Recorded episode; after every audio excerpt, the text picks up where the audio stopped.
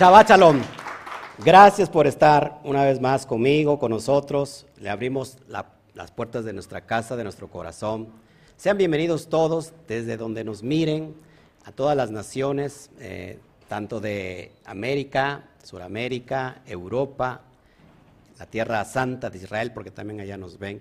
Baruch Hashem a todos. En verdad estamos muy, muy, muy contentos el día de hoy. Así que sean bienvenidos. Ya sabes, si estás en YouTube, no te cuesta nada darle manita arriba. Eh, y si quieres apoyarnos, nos puedes enviar un super gracias. Eso es importante también para nosotros. Y si estás en Facebook, también dale un corazón. Eh, nos puedes enviar también super estrellas. Eh, nos ayudan para seguir expandiendo esta luz. Y sobre todo, que nos ayudes a compartir en todos tus medios que puedas hacerlo. Grupos de WhatsApp, las redes sociales, por aquí y por allá y por donde sea, te lo voy a estar agradeciendo. Muchas gracias. Sean bienvenidos a este gran día de Shabbat donde veremos dos porciones. Así que quédate con nosotros. Amén. Bueno, pues estamos muy contentos. Hablaba hace un ratito en el entremés, antes de meternos a esta dimensión, que estas, estos estudios son para gente muy madura, en el sentido espiritual, que es, difícil llegar a esa dimensión de comprensión eh, y vibrar en la dimensión de Atzilut. Es muy difícil, pero también a la vez es fácil cuando quebramos estas clipot de la ideología religiosa, de todos los dogmas, que en realidad un dogma es como un velo, como, como una clipa, que no nos permite llegar y dimensionar a, esa energía poderosa llamada eh, Dios, llamada Ein Sof. Así que sean bienvenidos y, bueno, vamos a abrir tema, vamos a hablar un poquito de, cuando la mujer da a luz, se embaraza y después hay que guardar cierto tiempo de purificación, vamos a hablar de la lepra, vamos a hablar de, todo lo que es como la, situación de impureza. Y vamos a ver qué dice el SUAR, por eso son temas muy, muy delicados, muy importantes. Hablaremos un poco de las personas que se encuentran, de almas que se encuentran atrapadas, ya sea un masculino atrapado en el cuerpo de una mujer o, un, o, viceversa, ¿no? Un femenino, un alma femenina atrapada en el cuerpo de un, de, un hombre. Y vamos a ver qué dice el SOAR y, yo les agradezco una vez más por estar con nosotros. Así que hagamos todo el trabajo, todos juntos, dele manita arriba. Si no te has suscrito, por favor, YouTube, suscríbete porque también eso nos ayuda mucho. Bueno, vamos un poquito a hablar de esta, esta semana nos toca dos porciones. Creo que Tazria y Metzorah, que vienen juntas, vamos a entender cosas muy importantes, pero también estamos transitando un mes poderoso, el comienzo del mes de Iyar, y solamente para que entiendas qué significa esta, esta energía de este mes. Sobre nosotros está este mes llamado Iyar, que se puede traducir como, como luz, como luminosidad. Es el segundo mes, acuérdense, de bíblico, y también es mencionado como el mes de Zip. El mes de Zip, literalmente, eh, que significa el resplendor. Así que estamos viendo mucha energía que se ha desatado desde, desde el Pesach, ¿no? desde el primer mes que es Aviv o Nisan, y que crucialmente Nisan tiene que ver con la palabra Nes, que significa milagro. Bueno, todavía sigue esta energía del mes de Nisan. Y que muy importante que, este mes, Iar, forma la palabra o la, el acóstrico, acróstico, acróstico, que significa de alguna manera ani, yohed batkei, refua, o sea, este te lo digo, significa yo soy Dios tu sanador. Es ani Hashem o ani yudke batkei, ani Hashem rofeja. Rofeja, yo soy tu Dios tu sanador. Yo soy Dios, tu sanador. O sea que este mes es el mes de la energía de la luminosidad y de la sanidad. Así que todos aquellos que estén cursando algún problema físico de salud, aproveche esta energía. Este mes astrológicamente está regido por Tauro y que Tauro, fíjese que está muy parecido y está conectado con la cabeza. De hecho, los primeros tres meses de este año, de este, del año hebreo, tiene que ver con la yud. La yud es la cabeza, que es el principio de todas las cosas y el potencial para determinar y llegar a hacer todas las cosas, pero hace falta trabajar en las demás dimensiones. Bueno, pues es lo que estamos cursando hoy. Eh, también la letra que está suministrada en este mes, en Tauro, es la letra Bab. La letra Bab que deletreada tiene, por ejemplo, tres o dos gematrías. La Bab es una, por ejemplo, tiene la gematría de 13. Deletreado Bab tiene la gematría de 13 y 13 hace alusión a qué? A la palabra amor, a Jabá.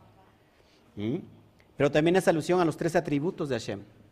También tiene una gematría de, de Bat Bat, es decir, Bat porque se deletrea de maneras diferentes. También tiene una gematría de 12. Y 12 pues, hace alusión, acuérdense, al número de las 12 tribus, ¿no? de las 12 casas.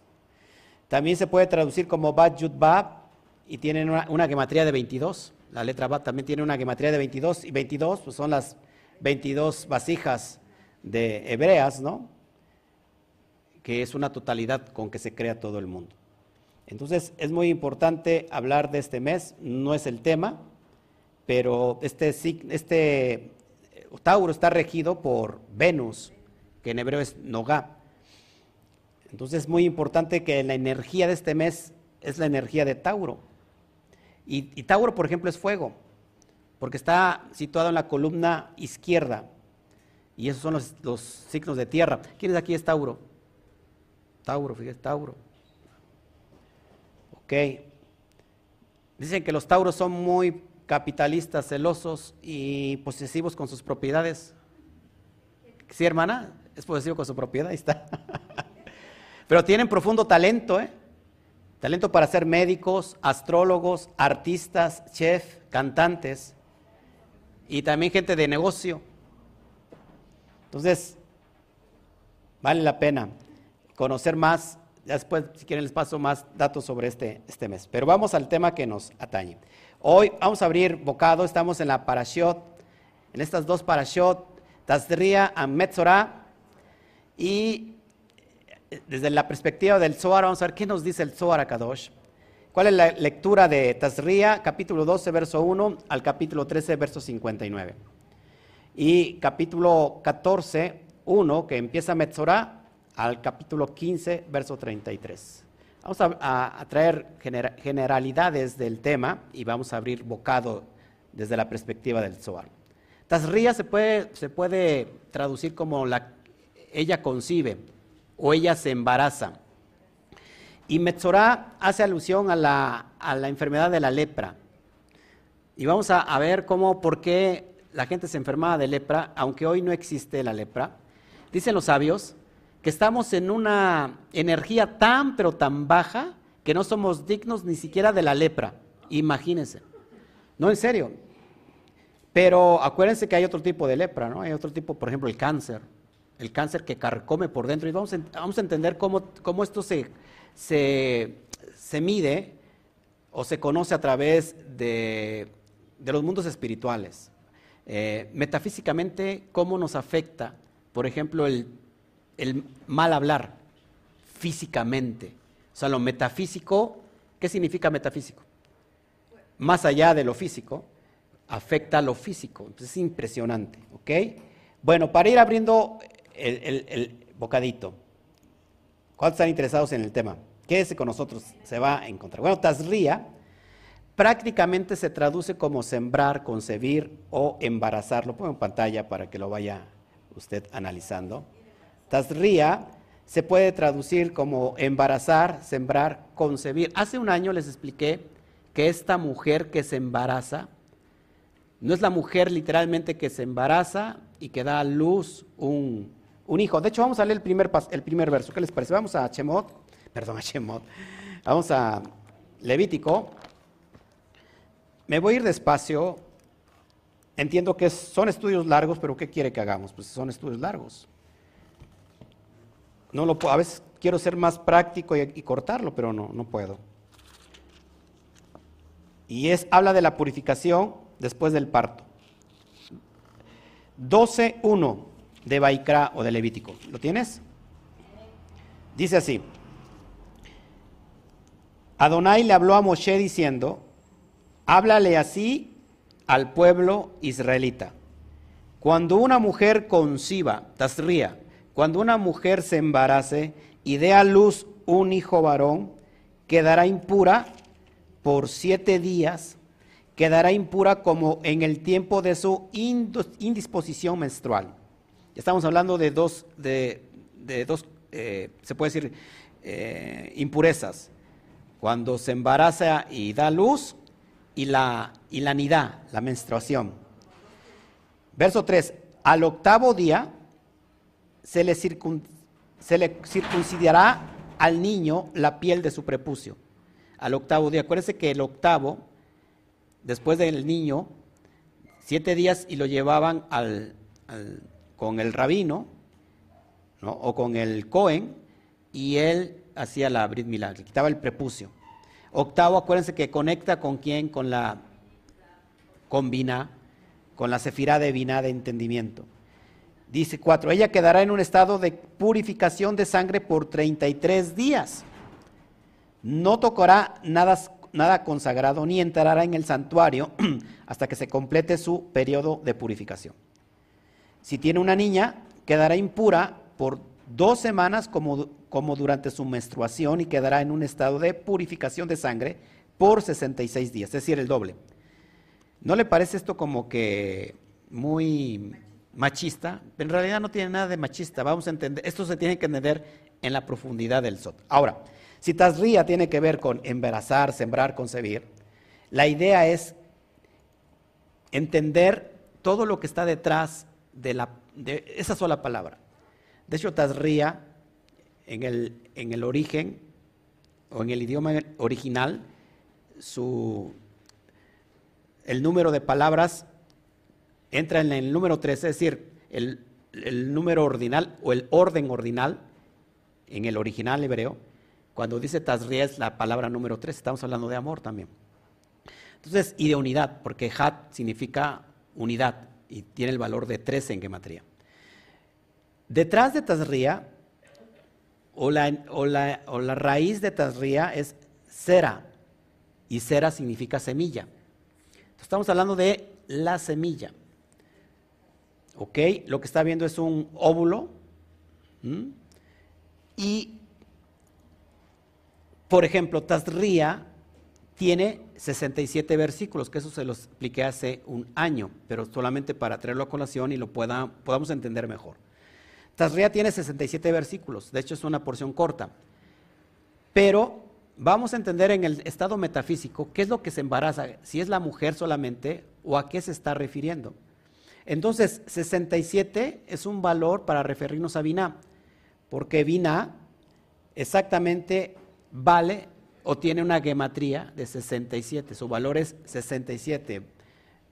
Bet, Yud, Nun, Hei, Biná.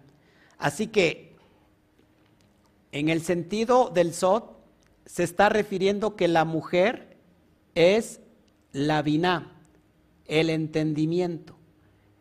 Así que cuando el entendimiento se embaraza, vamos a cambiarle un poquito el texto, cuando la mujer se embaraza, dará a luz un hijo varón. Cuando la mente se embaraza, dará a luz un hijo. Pero la mente se va a embarazar de qué? La mente estamos hablando en el sentido de la vina, que es el entendimiento, ¿ok? ¿De qué se va a embarazar? del semen divino, del influjo divino. La mujer se embaraza naturalmente del semen. El semen, que en realidad, ¿qué es el semen? una semilla. Y esta hace alusión a la letra Yud, porque la Yud es la letra más pequeña, pero que contiene la mayor energía de todas las letras. Entonces, cuando esta mujer se embaraza, dice, y dará a luz un niño varón, su pues niño es varón, ¿verdad? Y dará a luz un varón, un bebé varón. Es decir, que la mente, que es el estado de Binah, el entendimiento se va a embarazar del influjo divino que está depositado en donde? En Jotma. Jotma en el cuerpo es el cerebro, el hemisferio derecho. Y Binah es el hemisferio izquierdo.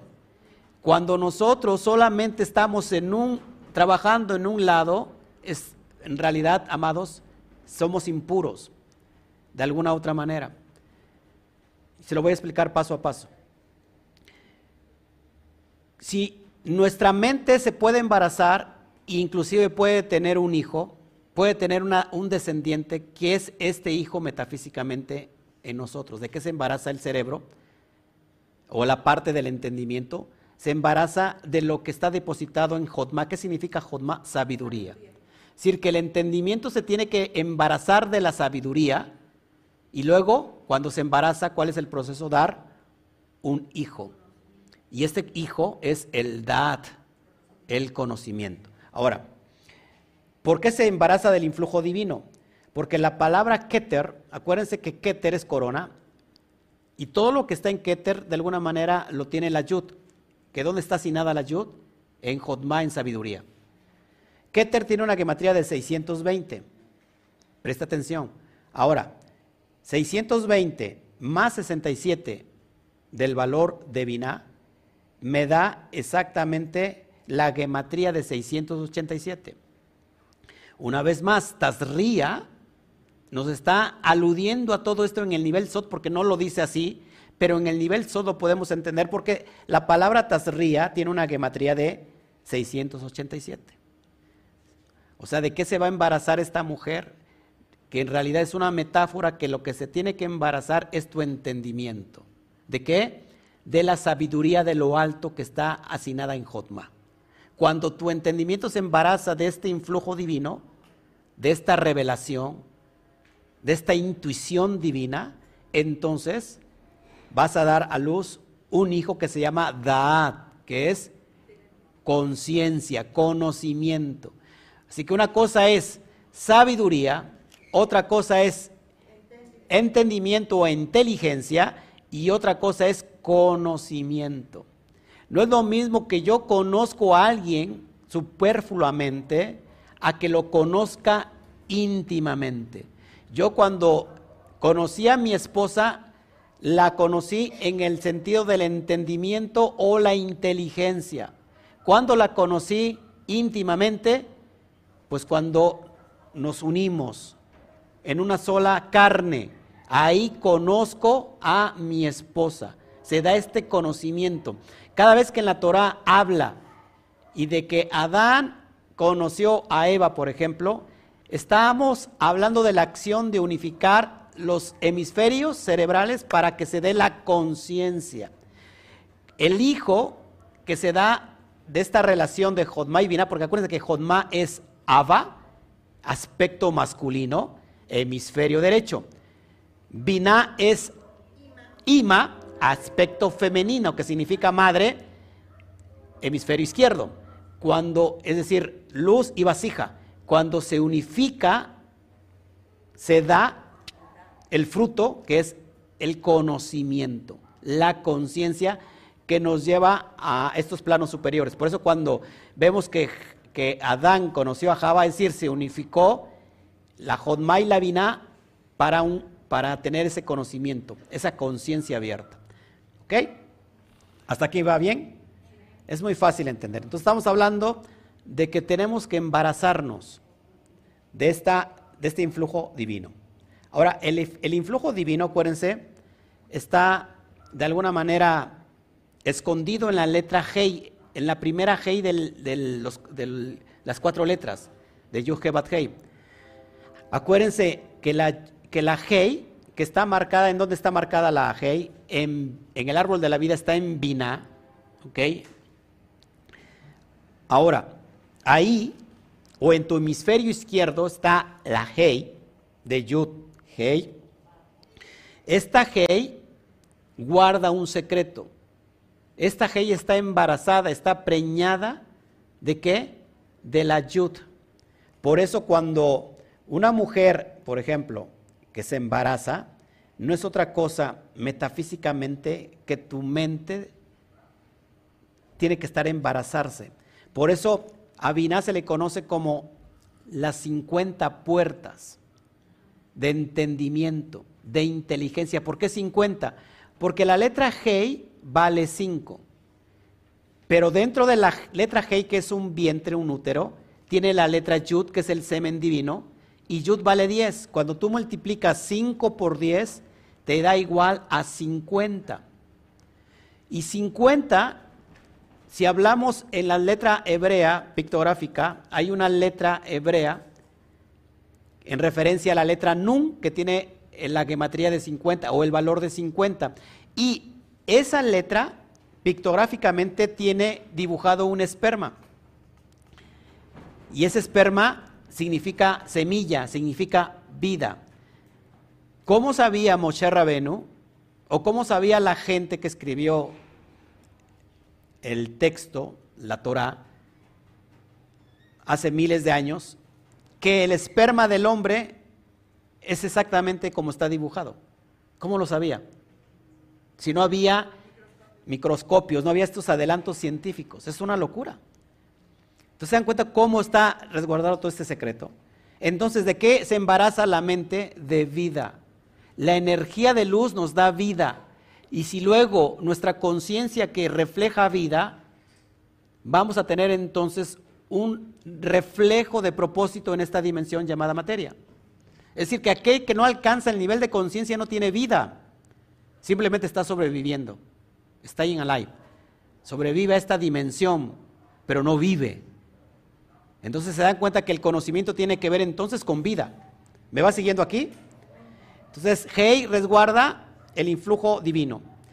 ¿Cómo, bajamos o cómo materializamos este esta semilla, esta dimensión material? Porque tenemos el ejemplo físico, cuando literalmente papá y mamá se unen en una sola carne y nace un hijo, pues eso está comprobado. Pero ¿cómo lo podemos atraer de manera espiritual este semen? Ya se los he enseñado, a través de la meditación. Cuando nosotros meditamos, vamos al mundo de Atzilut, y este mundo de Atzilut lo que hace es bajar este semen, esta semilla, ¿ok? Para bajarlo a esta dimensión de Malhut y materializar esa vida, esa energía. Así que alguien me decía que si se puede conectar con la quinta dimensión, yo le dije que sí. ¿Cómo nos conectamos con la quinta dimensión? A través de la meditación. ¿Ok? Y vamos a ver qué nos dice el SOAR, porque es muy importante lo que dice el SOAR. Pero antes de eso, vamos a seguir en este tema, ¿les parece? Así que, metafísicamente, Binah está representando el hemisferio cerebral izquierdo, que tiene que ser embarazado de el influjo divino que está en Jodma, que es el hemisferio derecho. ¿Ok? Y eso cuesta mucho trabajo hacerlo. Si no quebramos nuestras clipot, si no quebramos esas vasijas viejas, religiosas, idealistas, dogmáticas. Dentro del cerebro hay una, una parte conocida como del tamaño del grano de un arroz. Imagínense, la glándula pineal tiene el tamaño del grano de arroz, pero es tan potencial es la antena parabólica del mundo metafísico. Y eso ha estado eh, de alguna manera cubierto por calcio. Se dice, no sé, que por ejemplo, eh, que, el, que, el, que el flúor que contienen las pastas, cuando nosotros nos cepillamos, de alguna manera nos contaminamos de flúor, que va calcificando este músculo llamado la glándula pineal. Y eso nos, nos cierra al mundo, al, mundo del Olangaba, al mundo espiritual. Es increíble. Pero a través de la meditación podemos descalcificar la glándula pineal. En otras religiones se le conoce como el tercer ojo. Es decir, que tenemos ojos físicos, pero también tenemos, tenemos ojos espirituales, mencionados una y otra vez en la Biblia. Mencionados una, otra vez en los relatos del Nuevo Testamento. Pablo, Yeshua, tenía toda esa dimensión, ¿ok? ¿Me va siguiendo aquí? Bueno, vamos a ver qué más sigue. Antes de, meterme al Zohar, quiero hablarle un poquito de los cromosomas. ¿Cómo es que, qué es lo que sucede dentro del cuerpo humano? ¿Cómo es que se proyecta esta energía y se materializa primero dentro del vientre de mamá y que va creciendo hasta que la mujer da a luz? ¿Cómo es ese proceso, no? Porque acuérdate que lo que está dentro de nosotros es un diseño de lo que está arriba. O sea, nosotros somos un holograma de esa matriz divina. Si quieres ver a conocer a Dios, conócete a ti mismo. Si quieres conocer a Dios, o sea, conócete dentro de ti. Entonces es muy importante. Y les, muestro un poquito esta situación de la dimensión de, de las células para que lo pueda entender un poquito ahí. Bueno, estoy aquí entendiendo un poquito lo que traigo para que... Bueno. Y vamos a hablar un poquito de las células. ¿Les parece? ¿Les parece bien? Para que entendamos este, estos procesos. Ok. ¿Han escuchado hablar de, los cromosomas? ¿Qué son los cromosomas? Bueno, los cromosomas son estructuras que se encuentran en el centro, o sea, en el núcleo de las células y que transportan, que transportan perdón, fragmentos largos de ADN. Y entonces, esa escalera que tú ves, de hecho, ya lo he enseñado en otros estudios, que estos saltos de guanina, citosina, adenina y timina tienen letras o, tienen brincos de 10 5, 6 y 5, es decir, que forman el nombre de, Dios. Dentro de nosotros, en las células, está un código numérico que hace referencia al 26, el nombre de Yud Bat Bueno, pero eso no es lo importante. Lo que sigue, que vamos a entender un poquito la biología para que podamos entender lo que te quiero explicar. Cada célula contiene 23 pares de cromosomas. Ya te enseñé que es un cromosoma. El cromosoma es lo que está dentro del, núcleo de la célula. O sea, cada célula tiene 23 pares de cromosomas para un total de 46. 22 de estos pares, que son llamados autosomas, tienen el mismo aspecto tanto en hombres como en mujeres. ¿Ok? Pero hay una diferencia. El par 23 o los cromosomas sexuales son diferentes entre hombres y mujeres. O sea, ahí tiene que haber una diferencia para que el producto sea masculino o femenino. El par 23 consta de dos cromosomas, X en las mujeres. O sea, lo único que diferencia de estos pares, que 22 son iguales, pero en el 23 va a cambiar. Para las mujeres son dos cromosomas X. Pero para el, para el varón es un cromosoma X y un cromosoma Y. Y ahí es la diferencia entre va a ser varón o va a ser hembra. Pero metafísicamente, amados hermanos, ustedes lo voy a enseñar que dice el Zohar, el alma tiene los dos aspectos. Ni es hembra ni es varón. Y te lo vamos a entender. Sigo, antes de ir a esos. Fíjese, el cromosoma X siempre está presente como el cromosoma 23 en el óvulo. Mientras que un cromosoma X o un Y puede estar presente en un espermatozoide individual. O sea que el esperma puede... Ah, caray, ¿qué pasó? ¿Qué es eso? ok, está pensando en Chío. Entonces, el espermatozoide puede contener ya sea un X o un Y. Son cosas muy importantes por lo que viene. Ahora, el paralelo con las, las letras hebreas en los cromosomas, escuche esto que es impresionante, la información.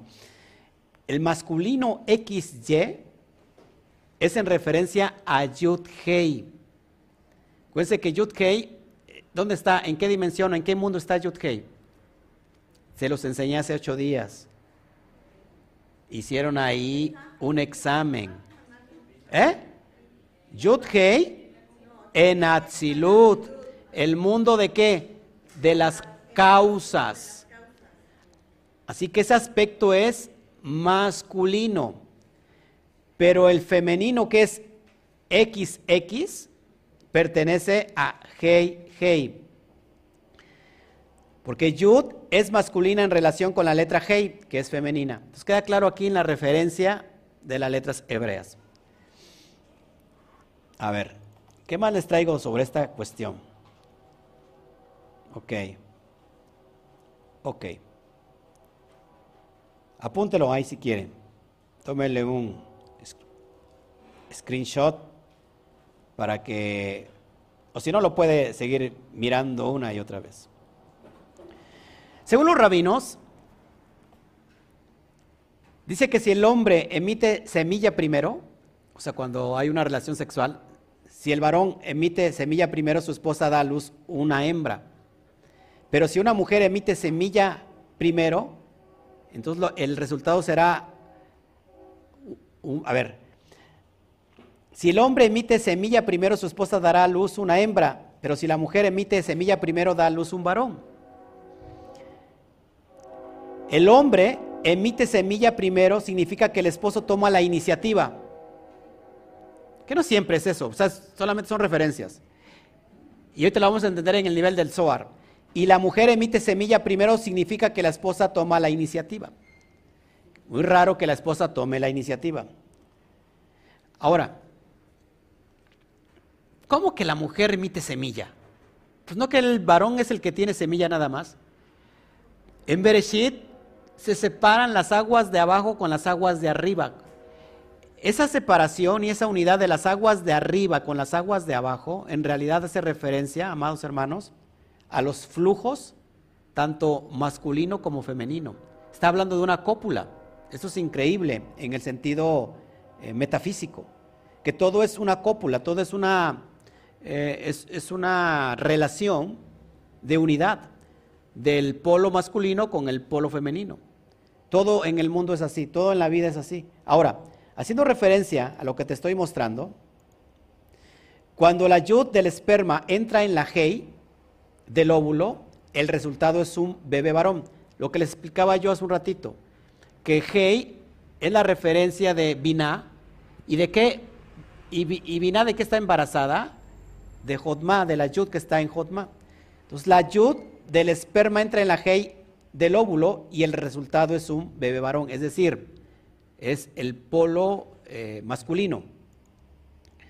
Por el contrario, cuando la hei del esperma entra en la hei del óvulo, el resultado es un bebé femenino.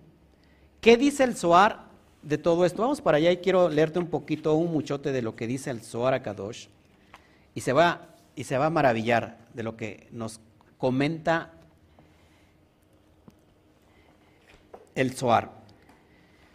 Una sinopsis de lo que vamos a hablar un poquito. Dice, cuando se supone que las almas del varón y la hembra vienen a este mundo unidas, desde el pecado del primer hombre y la primera mujer, esto no ha sido así.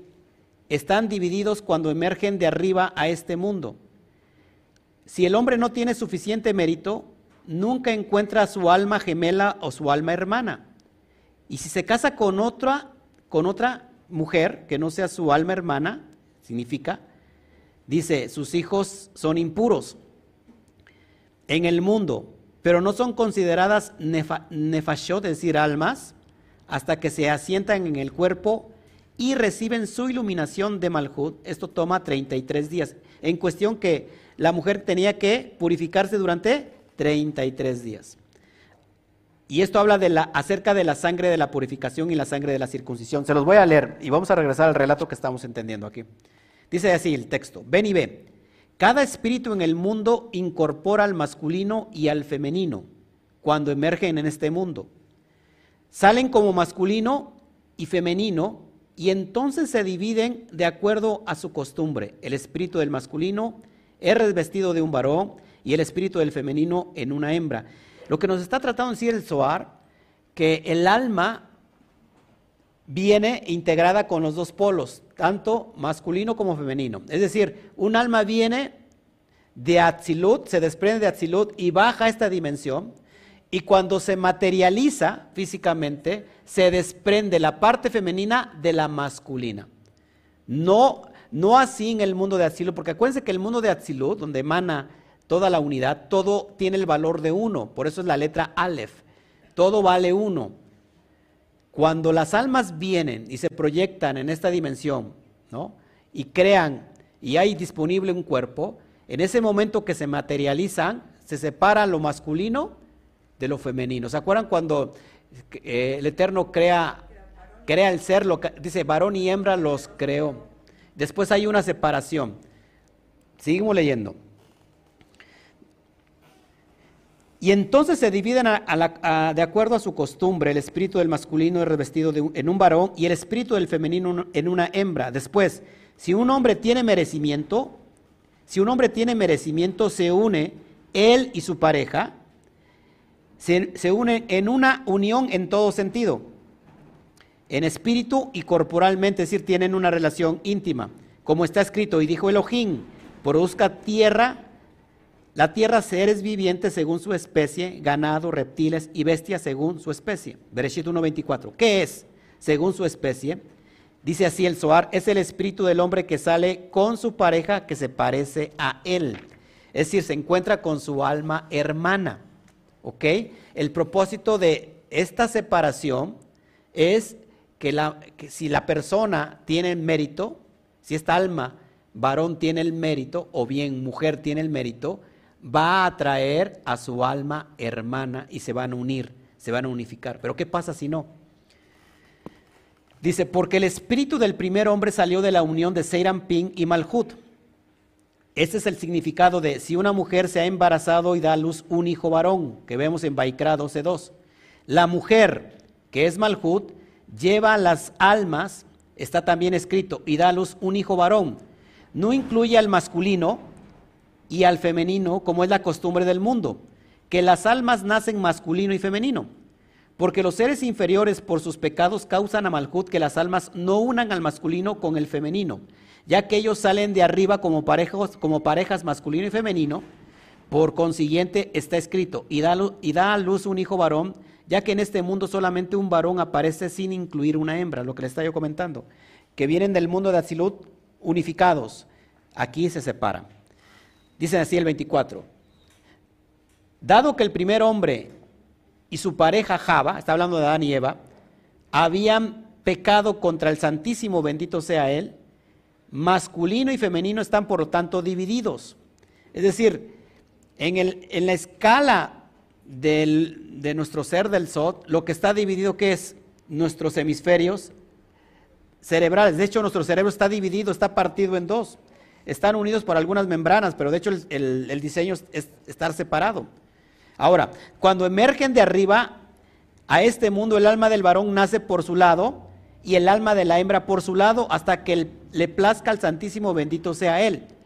Si el hombre se hace merecedor, escuche, darle su alma gemela, esto es el alma de la hembra que estaba incorporado en él arriba, es decir, cuando yo vine a esta dimensión, ya mi alma hermana estaba conmigo en Atzilut. Éramos ya una sola pieza, una sola unidad. Venimos a esta dimensión y nos desprendemos. ¿Qué es lo que yo encuentre a mi alma hermana en esta dimensión material? El mérito. ¿Ok? Dice, de otro modo, o sea, si no encontramos, si no tenemos mérito, dice, ella, esta alma es separada de él, es decir, el aspecto femenino es separado del masculino, y dada a otro y entonces procrean hijos impropios. Es decir, que hay personas que no se unen a su alma hermana, dice el Zohar, no lo digo yo, y que esta unión va a traer hijos impropios. En consecuencia está escrito, no gobernará mi espíritu por siempre al hombre. Bereshit 6.3. ¿Por qué dice mi espíritu? Debió haber dicho su espíritu del hombre, porque hay dos espíritus emergiendo en parejas. Debió más bien ser pronunciado espíritus, rajamín, perdón, ruajín. El versículo dice que no seguirá gobernando juntas después porque salen separadamente. Está por lo tanto escrito, y da a luz un hijo varón y no un hombre y mujer juntos de acuerdo con las maneras del mundo arriba debido a sus acciones. El, de acuerdo a, las maneras del mundo arriba, que es Atzilut, todo está unificado. Pero a esta dimensión el alma se divide, el aspecto masculino y el aspecto femenino. En otras palabras, cuando yo me materialicé físicamente, vine a este mundo, en esta dimensión nace también otra alma, en esta dimensión, en este plano, que es parte de mí, que yo represento el masculino y que esa alma representa mi femenino. Cuando hay mérito en el hombre, lo que va a pasar es que voy a encontrar o voy a atraer a esa alma hacia mí, como siento que pasó con mi, con, mi esposa, con Claudia. Siento que ella es mi alma hermana y se lo he dicho desde antes. Hay, ¿Ha visto parejas que se parecen físicamente tanto que parecen prácticamente hermanos? ¿Ha conocido a esas personas? Que si usted les ve, los ve, dice, son hermanos pero en realidad no son hermanos, son, son esposos, pero tienen un, un, parecido físico tan impresionante que parecen hermanos. Es por eso que entonces se encuentran este aspecto, este mérito de atraer a su propia alma hermana. ¿Qué pasa cuando hay personas que no tienen mérito? Pues que esa alma femenina que le pertenece a usted se va a unir a otro. O tú te vas a unir a otra, a otro, otra mujer que no es tu alma hermana. Y van a procrear hijos impropios, es decir, que no vas a encontrar ese propósito de unificación. Ahora, ¿cómo puedo atraer a mi alma hermana? Y esto lo dice el Zohar. ¿Cómo lo atraigo? Hay personas que no, no, han, no han podido casarse, no han tenido pareja. ¿Cómo la traigo? Abriendo los secretos del Zohar, abriendo los secretos de la Torah. Así puedo, ¿por qué? Porque cuando yo voy a la Torah, lo primero que hago es Teshuvah. Tengo Teshuvah en mi corazón y lo que, voy a, lo que va a pasar, esa acción va a traer a mi alma hermana. No hay poder que detenga la atracción del alma hermana. ¿Ok? Por eso hay que tener mérito. ¿Y el mérito se consigue a través de qué? de estudiar Torah, de hacer teshuva. ¿Me va entendiendo aquí? Hay otra, otra parte que dice en el 25 del texto del capítulo 6 de la parasha de Tazria. Dice, Rabí Eleazar dijo que no es así. Dijo que no es así que y da a luz un hijo varón significa que nace de Malhut en este mundo como un hombre sin una mujer. Porque el hombre y la mujer siempre vienen juntos. Se los acabo de decir. Y son entonces divididos y vienen como un hombre solo y una mujer sola. Pero y da a luz un hijo varón se refiere a un varón y una hembra incluidos del lado derecho. Escuche lo que viene. Que es considerado masculino. Si da a luz una hija mujer, que dice Baikra 12.5, significa que están incluidos juntos como femenino y masculino, del lado izquierdo, que es considerado femenino. Entonces el lado izquierdo tiene más poder sobre el lado derecho. Y el masculino en el lado derecho es, sometido y no tiene poder. El masculino que viene de la Nukba Malhut, de la izquierda de esta, actúa siempre como un femenino y es considerado por lo tanto un femenino. Pero un masculino que viene del lado derecho de Malhut tiene poder y el femenino que emerge con él es sometido, ya que el lado izquierdo no tiene poder. En consecuencia está escrito de él y da luz un hijo varón.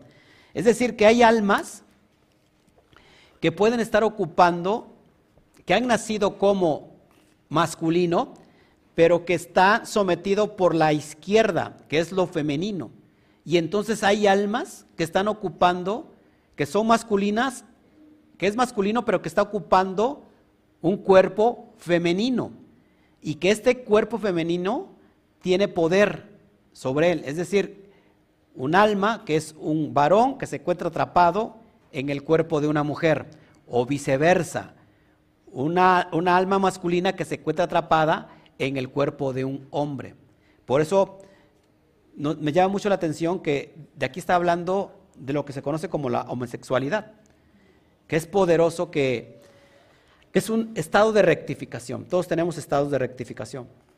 Me va entendiendo que por qué tenemos que entender todos estos procesos y que de alguna manera, si nosotros creemos lo que nos está relatando el Zohar, que cada alma elige su propia rectificación, es decir, el alma eh, viene y elige quiénes van a ser sus padres, cuál va a ser su condición a poder rectificar, ¿para qué?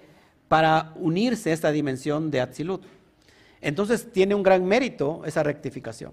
¿no? Por ejemplo, una persona a veces, lo digo con mucho respeto, están batallando ¿no? porque se sienten incomprendidos y en realidad es un alma masculina, pero que está atrapada en un cuerpo femenino. Y nadie lo va a entender, por supuesto, porque biológicamente eh, le dice a, esa, a ese ser que está completamente equivocado, que que, que no hay probabilidad de que sea una mujer, aunque, aunque es un varón, pero, no, porque está atrapado en esa columna izquierda o atrapado en la columna derecha cuando la mujer eh, o el alma femenina este, se siente varón. Es por eso importante que las dimensiones de rectificación son muy importantes en este nivel. ¿Y qué nos hace, con esto qué quiero decir? Que el soar o que el secreto, entender los secretos de arriba, nos hace entender a las almas que de alguna manera sufren, porque todas las medidas de rectificación son sus sufrimientos, que los van a llevar a rectificarse y que debemos entenderlos que ellos escogieron eso. Por eso también las personas se sienten incomprendidas y a veces tienen una vida frustrada. ¿Qué es lo que se puede mejor recibir en esta dimensión? El amor. El mundo de arriba nos hace entender todo esto para qué? Para ofrecerles amor. ¿Ok? Saber que hay un desequilibrio. Antes, desde el sentido religioso, ¿qué pasaba con este, este tipo de personas? No solamente con las personas que, que, son homosexuales, sino con personas que no piensan como nosotros, les atacábamos. Les decíamos que eran paganos, que eran idólatras, que eran pecadores, ¿no? ¿Eh? Rasha, o sea, pero que no entendíamos, no entendemos que los secretos de arriba nos lleva a entender la comprensión del ser de cada alma para darle amor, para suministrarle amor. Porque qué tal si nosotros, no sé, si nosotros estamos tan apegados a, enjuiciar a esa, a esa alma, ¿y qué te, qué te, parece si tú repites una vida cumpliendo esa, esa rectificación? Baruch Hashem que estamos en esta dimensión y que el amor, dice la, dice la Torah, que el amor, el perfecto amor, cubre multitud de transgresiones. El, amor es el aspecto del dar. Así que, amados, em, aprendamos a amar a nuestro prójimo, porque no sabemos qué, qué está transitando, qué hay dentro de esa persona y que lo lleva al sufrimiento. Y que cada quien tiene su, forma de, rectificación, ¿no? O sea, hay va alguien que esté rectificando a través de una enfermedad, no sé, de algún vicio. Cada persona tiene un, un estado de rectificación. Así que que nos quedamos tranquilos porque las almas han elegido cuál va a ser el grado de rectificación. Y estos grados son para, unirse más rápido. Se, puede creer que entonces no repite tantos viajes el alma, sino que se une más rápido al santo bendito sea. Baruch Hashem. Bueno, ¿qué, más les tengo sobre esto? Todos estamos hablando del Zohar, ¿eh? Fíjense. Muy importante lo que sigue. En la escala de la Sefirot, Hablando de esta dimensión, esto indicaría que se produce un bebé varón cuando la sabiduría, que es Kotma, entra en el entendimiento que es Vina, produciendo un conocimiento que es el Dat. Yo ya, ya se los acabo de enseñar, ¿ok? Queda claro aquí.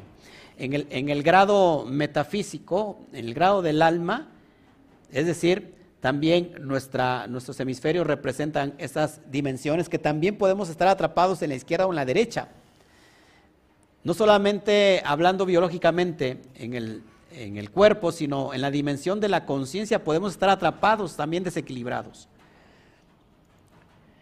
Y un bebé femenino se produce cuando el entendimiento vina entra en Malhut. Marque Malhut, acuérdense, Malhut es el aspecto de la vasija. ¿okay? Acá no significa que, que sea, sea mejor el masculino y sea peor el femenino. No, porque acuérdense que el masculino es la vasija. Los dos son indispensables, solamente que, cumplen con diferentes roles, diferentes funciones. Hablando de los cromosomas, los 22 pares de cromosomas es igual a 44, a 44 cromosomas. ¿Todos aquí? Por ejemplo, la palabra sangre, que en hebreo es dam, tiene el valor en gematría de 44. Es decir, que cuando estos 22 pares de cromosomas es en referencia a la sangre, Adán, Adán que sangre. El par 23, que es diferente, que va a determinar el género del bebé, corresponde a la letra Aleph, que es el secreto de Yud Hei Bat Hei. Porque el Aleph, acuérdense, vale 26. Es decir, que cuando Adán, la palabra Adán, que es sangre, cuando a la sangre, que son las 22 cromosomas, le pongo el Aleph, resulta que me da la palabra Adán.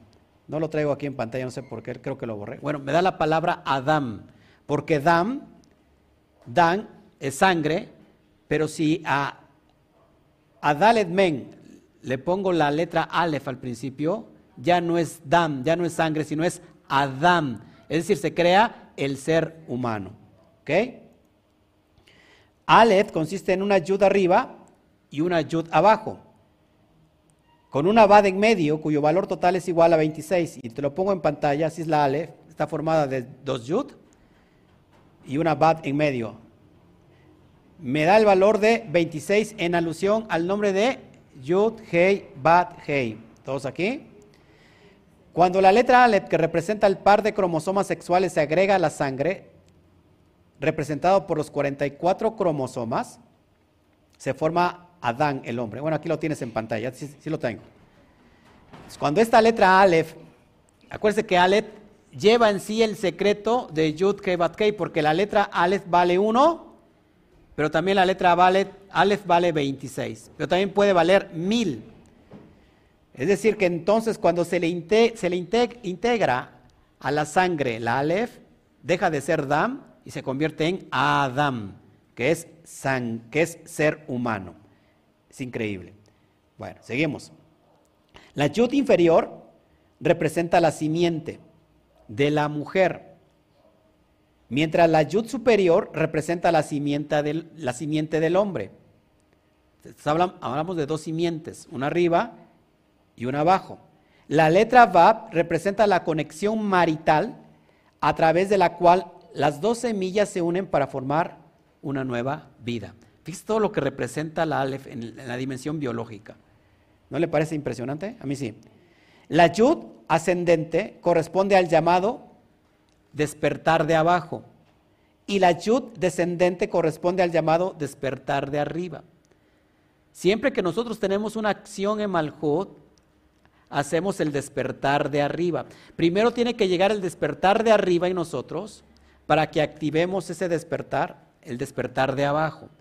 Es decir, esta, unidad del Aleph es en referencia a la unión marital a, la unión íntima, a la cópula, la cúpula entre macho y hembra. Si el amor es una, es una excitación desde abajo, esto simboliza a Israel cuando la esposa toma la iniciativa del arrepentimiento de la Teshuvah, en cuyo caso dará a luz un hijo varón conocido como el Mashiach. Fíjense, Malhut es conocida como Israel, los hijos de Israel. ¿Qué tiene que hacer Malhut o qué tiene que hacer Israel? El deseo, el anhelo para bajar al esposo de arriba. ¿Y cómo se hace? A través de la Teshuvah. Y esto crea la venida del Mashiach. ¿Qué pasa en nivel eh, microscópico o, nivel eh, interior? El nivel del sol del alma, del ser que cuando hay este deseo de Teshuvah, lo que va a pasar, que voy a unir mis estados de conciencia. Ya no voy a estar trabajando solamente en la parte izquierda o derecha, sino que va a venir una unidad cerebral que va a llevarme a dar un salto cuántico de conciencia y van a ser dentro de mí el Mashiach. El Mashiach es el Daat, el Hijo, la unidad que nos lleva a esa dimensión de arriba, nos conecta con los mundos superiores y nace dentro de mí el Mashiach, que es la conciencia Aleph, la conciencia que vale uno. Es lo que enseñó Yeshua. Y nace entonces el Mashiach, conocido como el Hijo. ¿Ok? Bueno, hasta aquí estamos bien. Es muy importante, antes de entrar a la, a la otra parte, porque me parece muy, muy importante que estemos hablando de todas estas cuestiones tan profundas que, si se da cuenta, requiere un poquito de entendimiento para que vayamos conociendo. A, más de uno yo creo que les causó este, interferencia esta información, porque yo creo que sí, que es muy, muy poderosa. Bueno, creo que aquí traigo más.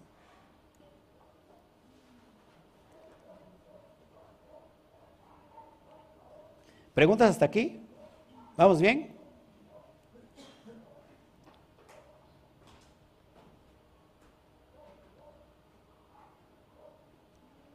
Hay una parte que me gusta hablando sobre estas cuestiones de, unificar esta cópula. Génesis 2.10 dice, y del Edén salía un río para regar el jardín. Fíjense, esto Edén simboliza a, al Padre, a Abba, que es Jodma. El jardín simboliza la madre que es Biná, entendimiento. Y el río simboliza la descarga seminal, es decir, el conocimiento dad que sigue del Edén, el padre, al jardín que es la madre. Está hablando, por donde lo quieras que, eh, donde lo quieras ver, está hablando de cópula, de unidad entre lo masculino y lo femenino. Porque siempre que hay masculino y femenino, va a haber fruto. Si no hay masculino y femenino, no hay fruto. ¿Qué son las bendiciones? Fruto. ¿Qué es la sanidad? Fruto. ¿Qué es la prosperidad? Fruto.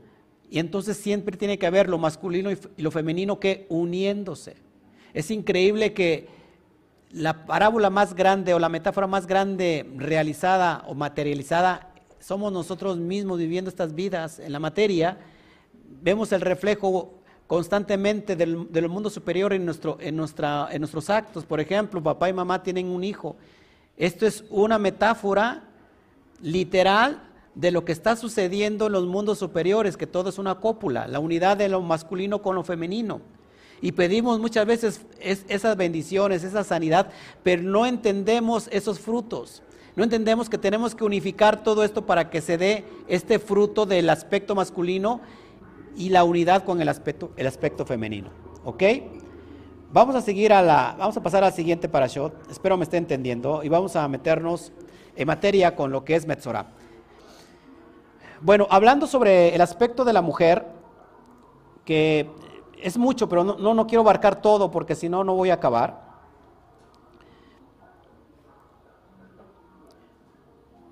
Hablamos del aspecto, por ejemplo, de la impureza de la, de la nidad, ¿no? porque cada vez que la mujer está en su periodo, ¿qué, ¿cuál es lo que, qué es lo que, que se desprende de ella? Sangre, es algo impuro, ¿no? Eh, pero aquí, aquí, aquí, hay algo muy importante que, que, quiero, lo traigo aquí este, marcado para que lo podamos entender un poquito. Bueno, ya lo perdí. Bueno, seguimos. Bueno, vamos a leer entonces Tazría, vamos a meternos en esta dimensión de Tazría, perdón, de Metzorah. Metzorah nos enseña el potencial que tienen nuestras palabras. Siempre que hablamos de esta porción y de otras muchas, siempre hablamos, vamos a hablar de la boca. Acuérdense que la boca representa Malhut. Y Malhut, o nuestra boca, tiene que ver con el Misbiach. ¿Qué es Misbiach? El altar de incienso, donde se, quema o se quemaba la ofrenda o la que era de altísimo precio, olor fragante delante de Hashem. Es decir, que nuestras palabras, nuestra boca representa el altar más poderoso. Y ese altar no lo cuidamos. Entonces, Metzorah nos enseña el potencial que tienen nuestras palabras. Fíjese, por ejemplo, Zarat, que estamos hablando de la enfermedad de lepra, en realidad eh, su origen tiene que ver con el mal hablar que emite la boca. ¿Cómo le conocemos a este mal hablar? La shon ara. Metzorah proviene de la expresión motzirra. ¿Qué significa motzirra? Esparcir el mal, porque con nuestra boca esparcimos siempre el mal, que es parecido a lo que es la lepra. ¿Y cómo se esparce? Por medio de la shon arra. Vamos a ver qué nos dice el Zohar para que vayamos entendiendo un poquito sobre esta dimensión de Metzorah. ¿Ok? Voy para el Zohar 4.14. Fíjese lo que dice. Rabí Yisad dice que Dios perdona todo, escuche, todo excepto una mala lengua. Uno que habla maliciosamente intentando contaminar a otro se contamina a sí mismo, porque de los pecados de Israel, el otro lado fue despertado en Jerusalén y esta fue abandonada por Dios. Rabí Yehudá dice que la palabra Metzorah significando leproso incluye las palabras motzirra, significando habla maliciosamente, y aprendemos que las oraciones de uno que habla maliciosamente nunca vienen delante de Dios hasta que se arrepiente, entonces será purificado. Ven y ve. El Santísimo, bendito sea Él, otorga el perdón para todos los pecados del mundo, escuche, para todas las transgresiones del mundo, salvo para la mala lengua, porque este hombre habla mal de otro como está escrito, esta será la Torah del leproso. Así inicia la porción de, de Metzorah. Esta será la Torah para el leproso. Solamente leímos, y, es muy escaso cuando se presenta, esta es la Torah como si hubiera otra Torah. Por ejemplo, vimos, es la Torah para la ofrenda Ulá, que lo vimos eh, en Baikra. Y en esta porción inicia, esta es la Torah para el leproso. Fíjense, Esto es, habla mal de su amigo, ya que Metzorah está escrito con las mismas letras de las palabras Motzirra, que significa difundir o esparcir lo malo. Rabí Giyá dijo, si alguien difunde un nombre malicioso, todos sus miembros se contaminan y él debe ser aislado. Cuando hablamos mal, que lo veíamos como la lepra en la antigüedad, hoy sigue pasando que esta lepra es metafísica y que todos nuestros miembros se contaminan y, y él debe ser aislado, dice, porque su plática maliciosa se eleva en el aire y pide que baje un espíritu impuro, sobre él y es contaminado. El que intenta contaminar es contaminado por la acción abajo, otra es provocada. Es decir, cuando alguien está hablando chismes, contiendas, está, está hablando mal, él mismo está abriendo la puerta a un shedin, a un espíritu de abajo, del otro lado, por lo cual se va a contaminar no solamente físicamente, sino metafísicamente. Sigo leyendo. Rabí Yehudá abrió la discusión diciendo, esta Malhut lo confrontará. Al que difunde el habla maligna, para castigar al hombre que habla maliciosamente, porque la palabra metzorá, un leproso, incluye las palabras motzirá, esto es, habla maliciosamente. En el día de su purificación será traído al sacerdote en Baikra 14.2. Es decir, cuando el leproso se contaminaba tenía que purificarse y después de tantos días se traía al Cohen. Aprendemos de este versículo que la oración del hombre que tiene lengua maliciosa no viene delante del Santísimo, bendito sea Él, porque el espíritu del mal mora con Él. Sin embargo, si se arrepiente entonces, en el día de su purificación será traído al Cohen y el Cohen mirará. ¿Qué nos está tratando de decir el Zohar? Que no podemos estar delante de Hashem ni, ni estar ante sus bendiciones, sus verajot, su prosperidad si tenemos esa lengua perversa. Tenemos que purificar esa lengua que está hablando pestes, ¿ok? El habla corresponde a la boca, les decía yo, ¿por qué? Que es de la sefirá de Malhut. Malhut es traducida como reino, pero también como Shejina en la Cábala. Es decir, que cuando tú hablas mal, estás transgrediendo la Shejinah misma de Hashem. Por eso tenemos que cuidar nuestras palabras. La letra Hei que está en Malhut, la segunda letra Hei que es Malhut, vale 5. Miren, nuestra tefilá se crea a través de la boca. ¿Por qué? Cuando hablamos, o bien santificamos la Hei para que llegue al estado de Biná, o bien la transgredimos. Porque la boca, antes de hablar, pasa por tres aspectos. Lo gutural, palatal, lingual, dental y labial, haciendo alusión que nuestra boca es la Hei de Malhut. Por eso debemos de cuidar el hablar, cómo nos expresamos, cómo hablamos. Estoy enfermo, tengo esto, tengo aquello. Mi gastritis, mi colitis, mi renitis, mi diabetes, mi cáncer, mi no es tuyo Cuida la manera de hablar. Estoy pasando por este, por este proceso de purificación, por este proceso de rectificación, pero esto no es mío. Porque entonces estamos creando el altar como una ofrenda aula porque hay poder en la lengua.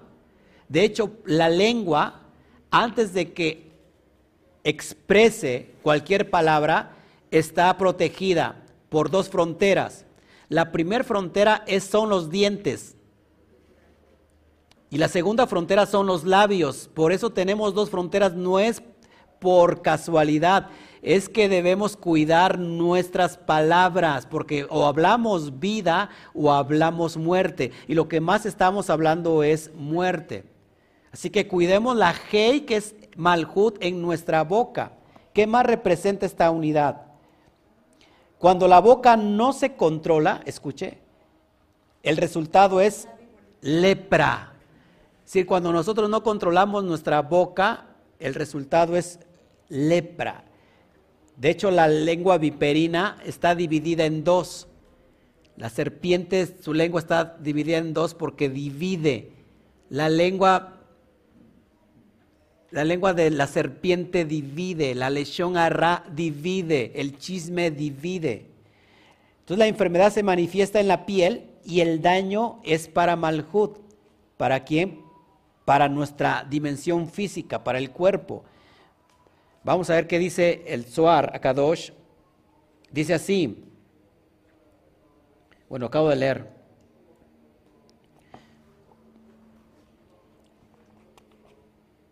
Ok, sigo leyendo, sigo, sigo escudriñando esta dimensión. La apertura de tus palabras, dice el texto, en Salmo 119, 130. La apertura de tus palabras iluminará Patah de Barij o de Barijayair, iluminará, fíjense, esta expresión, increíblemente, su gematría es igual a 945, esta expresión.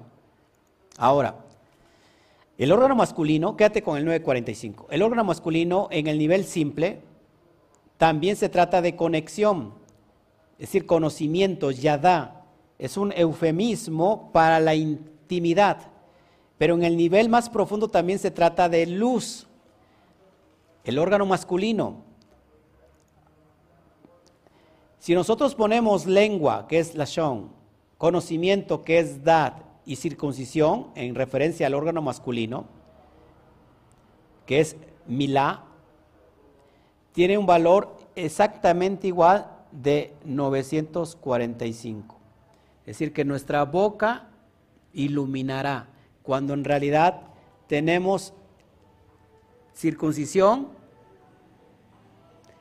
no solo en el aspecto masculino, que es el órgano masculino, sino también en la lengua. Y se produce este conocimiento. Es algo muy profundo, amados hermanos. ¿Me va siguiendo aquí? Siento que, que, se está usted perdiendo. No sé por qué. Pero creo que está muy fácil de entender. Muy, muy fácil de entender que todo lo que menciona el Santo Santísimo Soar en referencia a esto. Sigo, sigo avanzando para que vayamos entendiendo. A través del órgano masculino, donde está situado en el árbol de la vida, que es Yesod, el hombre crea vida en el ámbito físico. Y a través de la boca, que es Malhut, el hombre crea ángeles en el reino espiritual. Esto es muy importante. Miren el potencial que tenemos. A través del órgano físico podemos crear almas, pero a, través de la boca podemos crear ángeles. Y en el sentido negativo podemos crear shedin, demonios. ¿Qué son los shedin? Pues el chisme. Ahora mira, creamos ángeles porque nuestra boca también, aparte de ser una kaf, que es un recipiente, se convierte en una kuf. De hecho, lo estás viendo en pantalla, la letra kuf es una kaf y una bab. Kaf que representa útero y bab que representa el órgano sexual. El órgano sexual masculino, es decir, que cuando el órgano sexual masculino se une al útero, va a crear un fruto, va a crear una vida, va a crear un bebé en el sentido físico. Pero en el sentido metafísico, podemos crear ángeles, porque Kaf, que es el recipiente o la matriz del útero, y la letra Sain, por ejemplo, la transmutamos en el lugar de la Bab a una Sain, representa arma, espada o palabra. Así que nosotros podemos crear a través de la tefilá ángeles. ¿Qué son ángeles? Mensajeros que van al mundo divino, al mundo de Atzilut, para traer respuesta hacia nosotros. ¿Y qué estamos hablando? ¿Estamos creando ángeles o estamos creando Shedin? Mira lo que dice el Zohar. Vamos para allá, Metzorah 1. Fíjense, le voy a leer un poquito del Zohar en cuestión de esto. Una sinopsis, dice así, Rabí Abba empieza por recordarnos que solamente aquellos que estudian la Torah, escuchen, y cumplen con sus lineamientos son protegidos por ángeles guardianes y tienen la Shejinah descansando en ellos. La Shejinah es Malhut y está también representado por la boca. Así que ¿dónde descansa la Shejina en nosotros también? No solamente en el aspecto físico, sino en la boca. Dice que la espada, escuche, que la espada en teme a la espada es la mala lengua de la serpiente. Dios tiene una espada con la cual castiga a los perversos. Y cualquiera que habla con la mala lengua será castigada con esta. Rabí Eliazar dice que la gente no trata de entender la voluntad de Dios, aunque el vocero celestial les habla cada día. Mira lo que sigue diciendo. Y habló Hashem a Moshe diciendo, esta será la Torah del leproso en el día de su purificación. Baikra 14, 1 al 2. Rabí Abba abrió la discusión con el versículo, teman a la espada, porque la ira trae los castigos de la espada para que ustedes sepan que hay juicio. En Job 19, 29. Es pronunciado Shadum, pero escrito Shedin, demonios. Observen en cuántas formas la gente debe guardar su camino, temer al Santísimo, bendito sea Él, y no apartarse del camino correcto. Y la gente no debe transgredir las leyes de la Torah ni abandonarlas nunca. Así que una persona leprosa prácticamente es alguien que está creando Shedin a través de su propia boca. Esto es impresionante, mis amados hermanos, porque cómo conocemos eh, estas dimensiones a través de, la Torah, ¿no? O sea, a mí me parece muy, muy importante. Sigo leyendo. Dice, ven y ve, la mala lengua de la serpiente con la cual habló a la mujer trajo la muerte sobre el hombre y la mujer y el mundo entero. Así está escrito, y su lengua una espada afilada. Teilín 57.5 refiriéndose a la mala lengua. Por lo tanto, teman a la espada a saber a la mala lengua qué significa el versículo siguiente. ¿O qué significa el versículo siguiente? Porque la ira trae los castigos de la espada. Esta es la espada de Hashem. Yesayá 34:6, porque como aprendimos, el Santísimo bendito sea Él, tiene una espada con la cual Él castiga a los perversos. Como está escrito, la espada de Hashem está cubierta de sangre. También está escrito, mi espada devorará carne, de Barín 34:42, porque este es el aspecto del juicio dentro de Malhut. Por lo tanto, teman a la espada porque la ira trae los castigos de la espada para que ustedes sepan que hay juicio. Lo que significa que tú sabes que esto ha sido decretado así y que cualquiera que tiene una espada en su lengua, a saber, aquel que habla con Aquel que habla con mala lengua es castigado con la espada que destruye todo, porque esto es malhut del lado del juicio. Ese es el significado de esta será la Torah del leproso. Esto es malhut del lado del juicio, que es llamado esta. Juzga leproso por su mala lengua debida perdón, debido a que las plagas vienen de la mala lengua. te lo explico. Leproso metafísicamente en este plano del alma está en nuestra lengua. La lengua desata el poder de la lepra espiritual en nosotros. La lengua, tenemos la Torah. Acuérdense que la Torah, Pablo dijo que la Torah es una espada de doble filo que penetra hasta partir el alma, las coyunturas, los tuétanos, es decir, abre. En el libro de Apocalipsis, Yeshua se manifiesta con, un ser que, de su boca es, es una espada cortante. Es decir, que la Torah, amados hermanos, la tenemos impregnada en la lengua. Y que esta impregnación en la lengua, que es la Torah, nos sirve para protegernos, para crear ángeles, o nos sirve para autodestruirnos nosotros mismos cuando hablamos mal. Cuando hablamos mal, hemos creado una lepra interna, que después viene toda la, desgracia a, a, todo el ser. ¿Me está entendiendo? Entonces tenemos el recipiente que es la boca, pero la lengua es la misma espada que la letra hebrea Zain, que es la espada, en otras palabras, es la Torah. Cuidemos entonces nuestra boca porque nuestra boca es la propia Torah. Ya casi para ir terminando, también creamos almas. Acuérdense que el secreto de la vasija y la luz que contiene la kaf y la bab, por ejemplo, luz tiene una gematría de 207. 7, más 2 es igual a 9, el, número de la verdad, el número de, electricidad que es Kashman, el, el número de Y. Entonces, Kaf como recipiente matriz o útero y Bab también como el aspecto varonil, como le explicaba yo. Kaf tiene un valor de 20, ¿ok? Y la letra Bab tiene un valor de 6. Así que Kaf más Bab me da igual a 26. ¿Qué tenemos en la boca? El poder de Yud, Hei, Bat, Hei. Imagínense todo lo que, el potencial que tenemos. Por eso dice el proverbio que en nuestra lengua tenemos el poder de la vida o de la muerte. Tú puedes hablar y matar a una persona a tres personas al mismo tiempo. Matas a la persona que escucha tu chisme.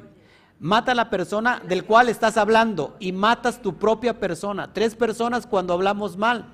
Porque es esta espada o bien la usamos para eh, abrirnos en el aspecto espiritual o bien esa espada nos penetra y nos mata.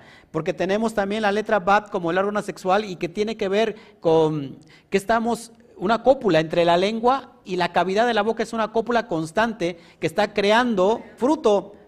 ¿Está creando qué?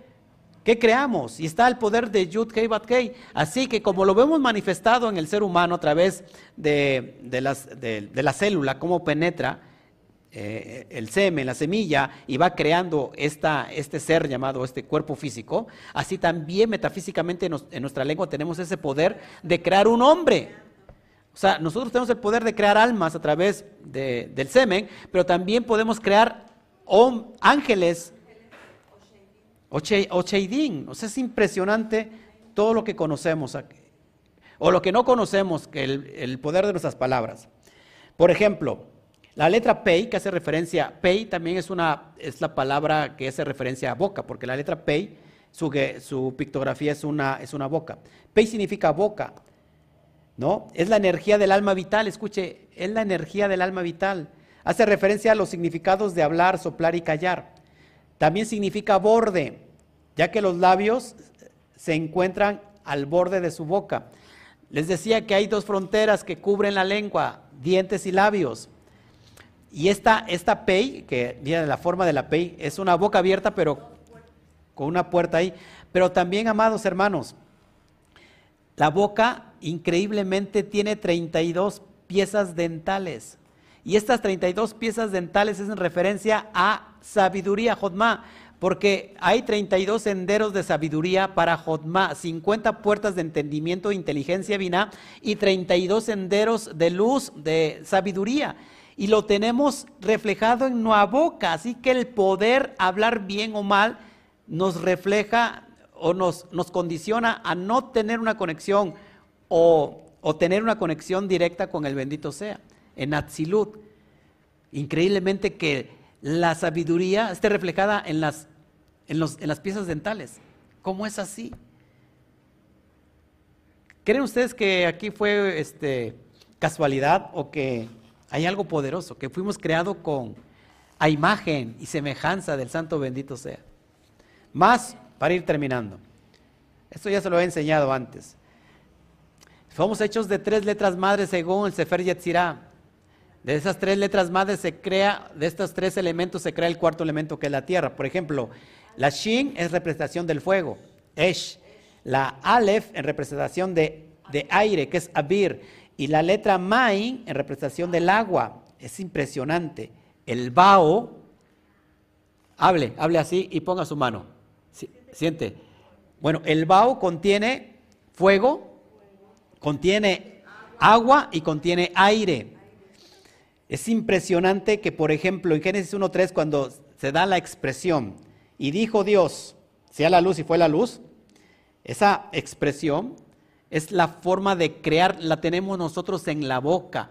Dice, dice, la Cábala que el mundo físico se creó solamente de 10 expresiones y dijo Elohim sea luz y fue la luz. Y dijo Elohim esto y, se empezó a crear solamente con 10 expresiones, haciendo referencia a los, las 10 sefirot del árbol de la vida.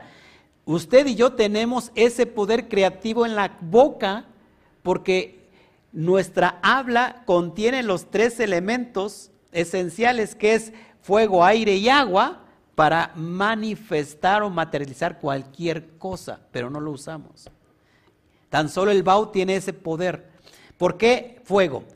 Porque dentro de nosotros debe haber una temperatura corporal de cuántos grados?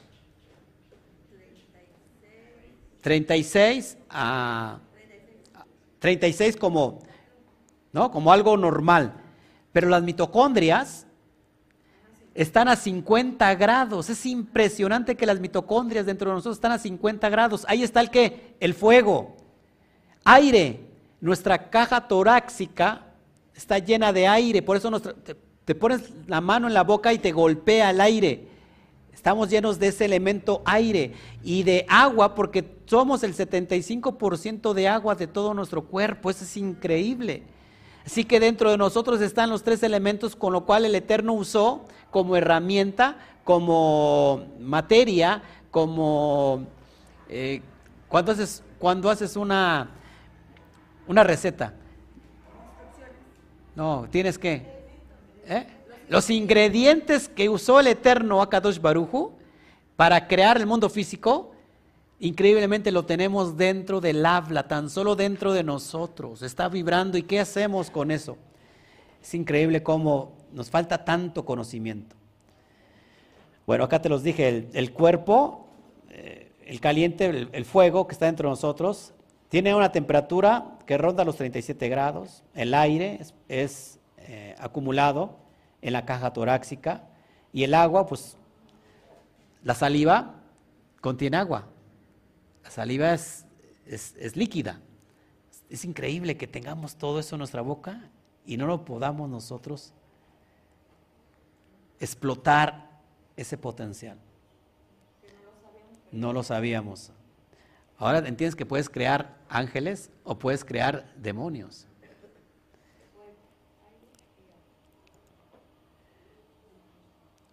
Y por último, y con esto termino, Zarat, que es la lepra, comparte el mismo origen de la expresión Zarat Ain, cuyo significado es celos y codicia. O sea, no solamente cuando hablo mal, porque voy a hablar mal por un motivo, porque tengo celos o porque tengo codicia. Y fíjese lo que dice el, el y con eso termino.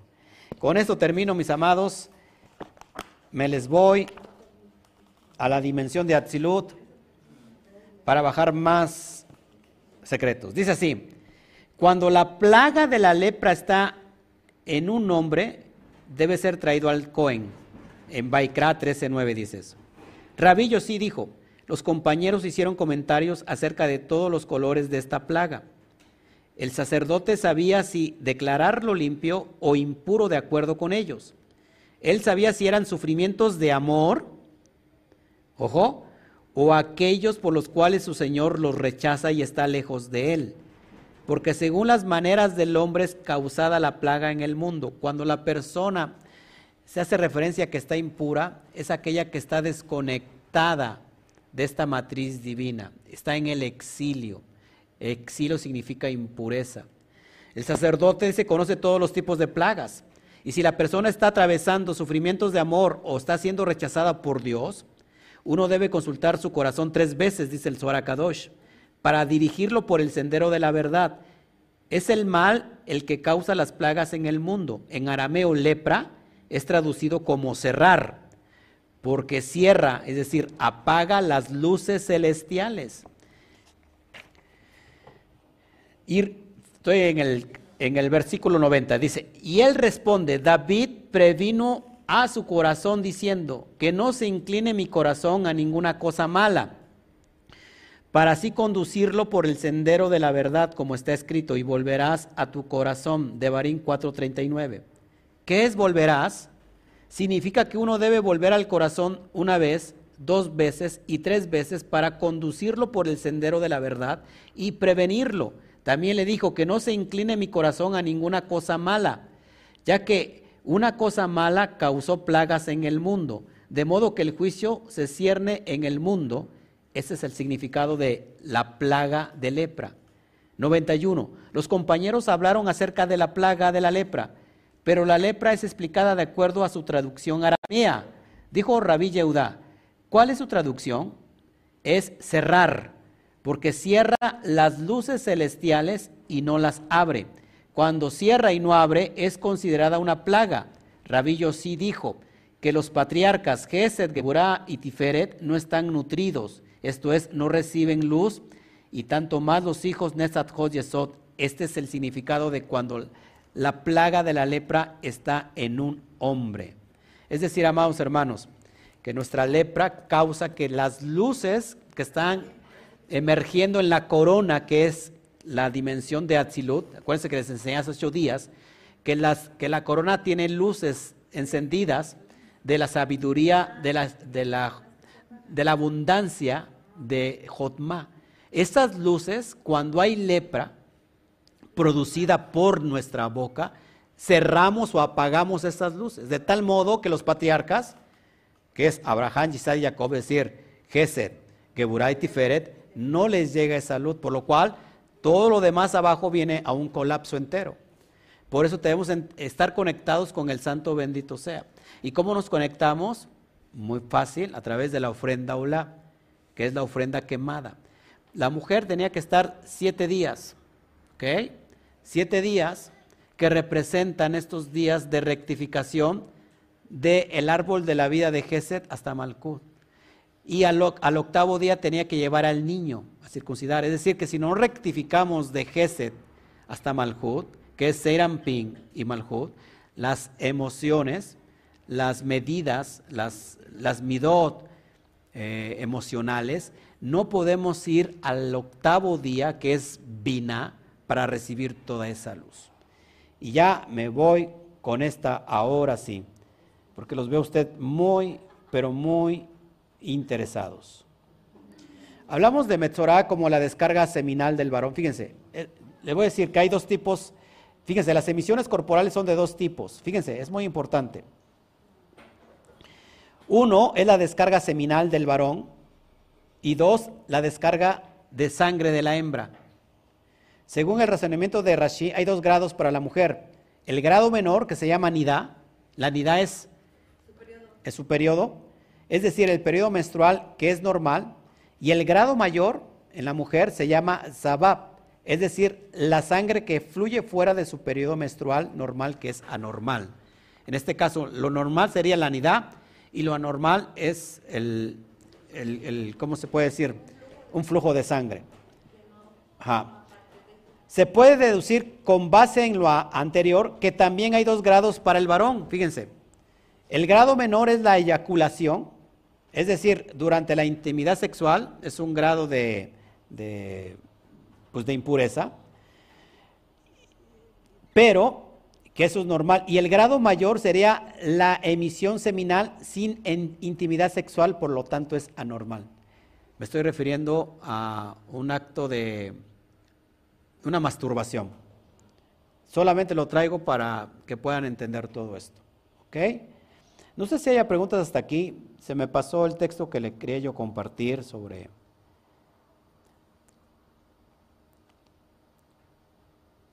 No, lo, lo quiero buscar, pero no, no lo hallo. Me pareció muy importante decirlo, sobre todo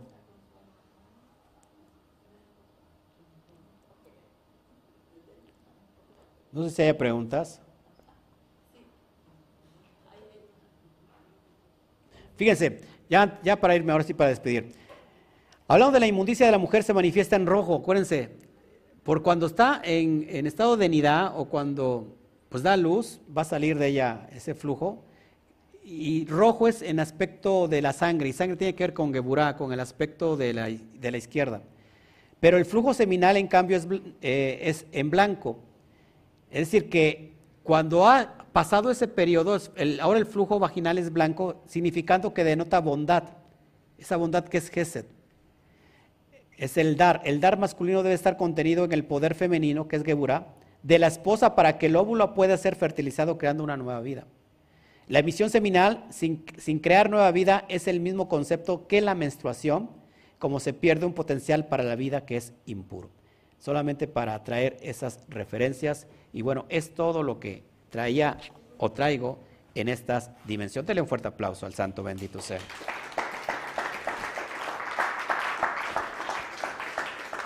Bueno, ahora sí, si hay preguntas, con mucho gusto.